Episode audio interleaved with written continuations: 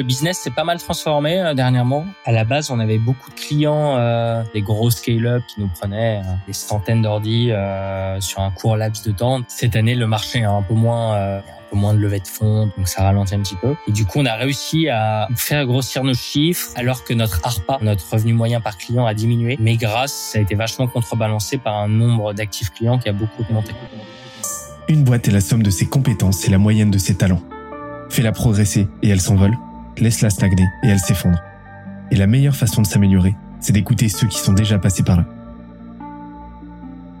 Je suis Benoît Dubos, cofondateur de Scalesia, le copilote de croissance des startups et TPME ambitieuses. Ensemble, nous allons partir à la découverte des plus belles réussites entrepreneuriales, avec un objectif, comprendre comment créer et développer une boîte de façon saine, rapide et durable. Au programme, des réussites, des échecs, des méthodes et surtout des tonnes d'apprentissages à appliquer le jour même sur ton projet. Alors prépare de quoi noter et surtout, attention à la branche.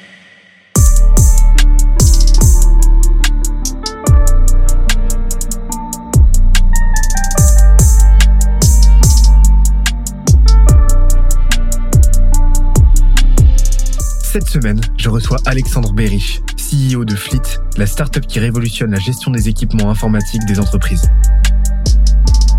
On a parlé de comment désamorcer la concurrence grâce aux catégories design, de comment il a trouvé ses premiers clients en partant de zéro, mais aussi de comment créer une culture d'entreprise impeccable. On a aussi parlé des quatre clés pour réussir sa boîte sans lever de fonds, ainsi que des quatre compétences sous-cotées pour tout casser en entrepreneuriat. D'ailleurs, l'épisode est tellement dense qu'on en a fait un PDF récapitulatif.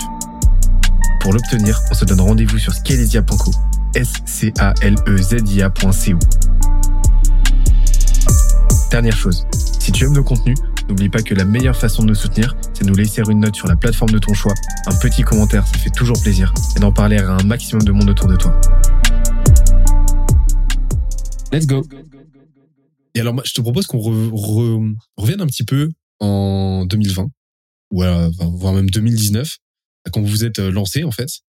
Comment ça s'est passé? Ça a été quoi euh, votre go-to-market à l'époque? Euh, Ça a été quoi les six premiers mois de, de Fleet J'aimerais bien qu'on parle un petit peu de des, des premiers mois, de euh, comment vous avez euh, designé euh, l'offre, le produit, comment vous l'avez pensé à l'époque, et, et comment vous êtes allé chercher vos premiers clients. Ça te dit? Ouais, avec plaisir. Euh... Écoute, on s'était pas mal préparé avant de se lancer. On avait passé pas mal de temps de travail à bien préparer le lancement. Je pense qu'on était très près le, le jour où on s'est lancé, euh, en avril 2019. On s'est lancé, du coup, on a eu directement. Euh, je pense que tu vois, quand tu te lances, c'est que si t'as un peu de réseau, c'est pas mal de, de t'appuyer dessus, quoi. C'est un moment difficile euh, où, euh, et du coup, euh, faut essayer d'y faire appel le plus possible. Donc les premiers clients, ça a été, euh, tu vois, les, à l'époque, j'investissais déjà un petit peu, moins que maintenant, mais un petit peu. Donc, euh, ça a été, euh, tu vois, les, les trois boîtes de mon portefeuille, mon ancienne boîte, tu vois, ça a été des clients comme ça.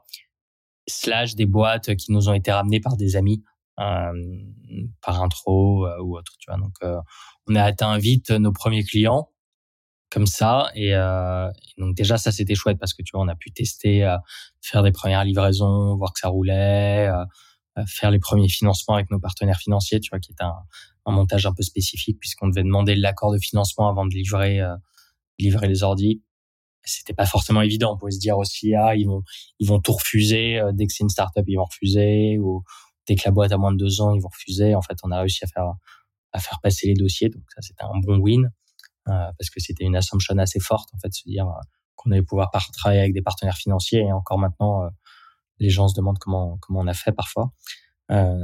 Donc ouais on s'appuyait réseau pour les premiers clients. On a commercialisé vite l'offre et, et après on a fait un peu tu vois de social media tu vois des posts LinkedIn en taguant nos clients. Donc ça tu vois ça ça a renforcé l'audience quoi et, euh, et ça, ça, ça s'est un peu accéléré comme ça. On s'est mis à faire un peu de paid aussi. Là, on a fait une erreur. euh, Je pense que les, les boîtes font assez souvent quand elles sont jeunes. Là, on a une nouvelle user persona qu'on n'avait pas anticipé qui s'est mis à commander euh, pas mal. Et on comprenait pas trop pourquoi ils commandaient. C'était qui? Euh, C'était des auto-entrepreneurs. Et en réalité, euh, on comprenait pas parce que tu vois, notre service, il est quand même plus cher que si tu achètes un ordi, forcément, puisque tu vois, on fait, on fait de la marge. Euh, puis il faut payer le financement, il faut payer le développement du SaaS. Alors à l'époque il y avait pas de SaaS, mais tu vois, on, l'avait budgétisé comme ça. Donc il y avait pas tant d'intérêt pour un auto-entrepreneur qui va prendre qu'une seule machine de, de passer par notre solution, tu vois. À moins que ce soit quelqu'un qui a vraiment pas d'argent entre guillemets euh, et qui arrive pas à se payer un MacBook ou pire qui veuille euh, euh, s'offrir un MacBook mais derrière disparaître ou arrêter de le payer, tu vois. Et donc ça, c'est une erreur, je pense, assez, euh, tu vois, depuis j'ai gagné un peu d'expérience et j'ai investi dans quelques boîtes et etc. Donc je vois que c'est une erreur assez assez récurrente de de changer trop vite, tu vois, de user persona ou euh, ou, de, te laisser porter, tu vois. Tu peux pas euh, construire un business au début en euh, designant des choses pour les startups, designant d'autres trucs pour les auto-entrepreneurs, c'est pas possible, tu vois. Faut choisir une première persona, et euh, designer ton produit pour lui et après éventuellement tu iras vers d'autres personas tu vois. Donc ça ça a été un, un, learning et ça nous est venu en fait par le paid parce que tu vois le paid euh, l'algo Facebook à l'époque il te il regarde euh, il fait des tests tu vois les autres entrepreneurs ça prend bah vas-y on va on va envoyer encore plus de trafic sur les autres entrepreneurs et ça va prendre de plus en plus et, et l'algo se refine en fait ça allait nous tu vois l'algo c'est refine pour amener que des que des fraudeurs entre guillemets ou ou des gens qui voulaient pas payer, tu vois. ça devait être magnifique, ça. ah, c'était, c'était, ça a été, ça a été une première petite crise, quoi. J'interromps l'échange 30 petites secondes pour te dire de ne pas oublier de nous ajouter une petite note des familles sur Apple Podcast ou sur la plateforme de ton choix. Tu connais la chanson, ça nous aide très fort à faire connaître euh, le podcast au plus de monde possible. Allez, on reprend. Ça, c'est pour moi effectivement un des problèmes, tu vois, un des, gros dangers du paid et a fortiori euh, du paid sur des plateformes où l'algorithme est particulièrement euh, euh, autonome.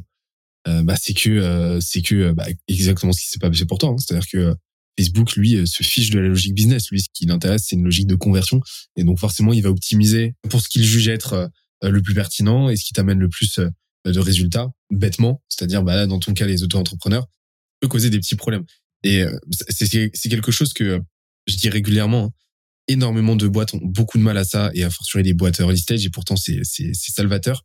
C'est de se concentrer vraiment sur une seule audience, un seul problème, une seule solution, euh, un message et, euh, et idéalement un canal d'acquisition. C'est-à-dire que on peut en tester au début en fonction de ses compétences à l'instant T, hein, parce que forcément, on sait pas tous faire les mêmes choses.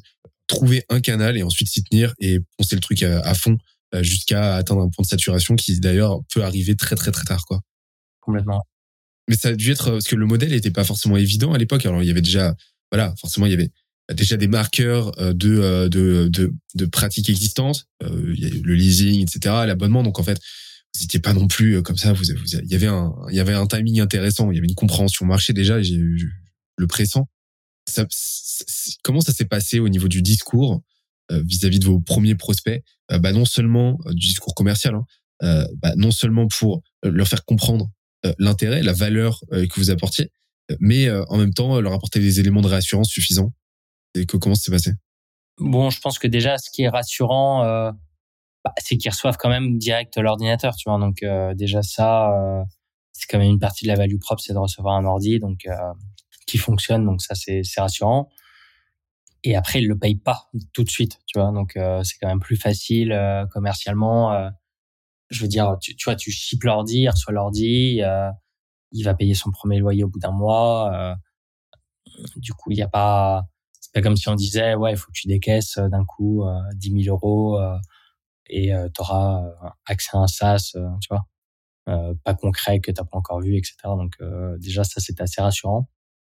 Et ensuite bah nous on a je pense que voilà on met vachement la simplicité au cœur de, notre proposition de valeur et et, c'était aussi dans, nos communications en fait parce que tu vois nos c'était tout simple hein, c'était un ordinateur avec à, côté écrit à partir de 39,9 ou à partir de 49,9 par mois ça a l'air assez facile et concret et on comprend que c'est un ordi en location et tu vois donc c'était ouais on a on en a moins fait de montagne quoi je dirais j'aime bien parce que vous en avez fait un non-problème, quoi. C'est-à-dire que très souvent. C'est ça exactement, ouais, c'est, mieux dit encore. Euh, ouais, c'est, très, très, je remarque que très très souvent les, euh, quand je discute avec des, des entrepreneurs, euh, ou même ça transcende, ça dépasse le simple, ça, ça dépasse l'entrepreneuriat. Hein, c'est, on, on, a tendance à ériger comme un problème quelque chose qui n'en est pas nécessairement un, et, et à se positionner dans, à se positionner comme le, le, le, motif de ce problème-là, comme l'auteur, comme le responsable de ce problème.